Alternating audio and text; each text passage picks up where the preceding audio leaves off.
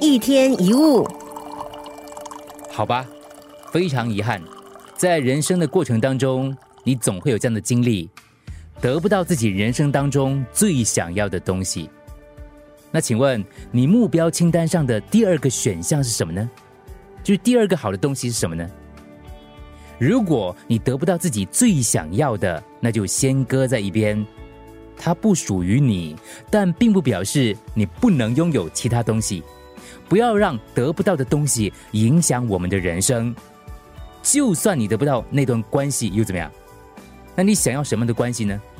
一段美好健康的恋情吗？写在你的目标清单上。就算你不能住在那栋房子又怎么样？你喜欢那间房子的什么？你希望自己想住的地方又有什么呢？我们应该好好发掘自己的内心，检视自己的内在世界。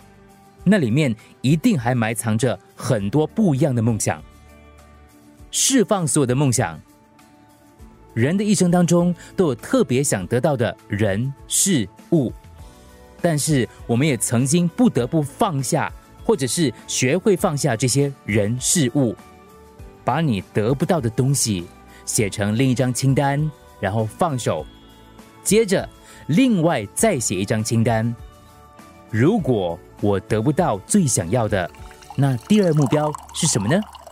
一天一物。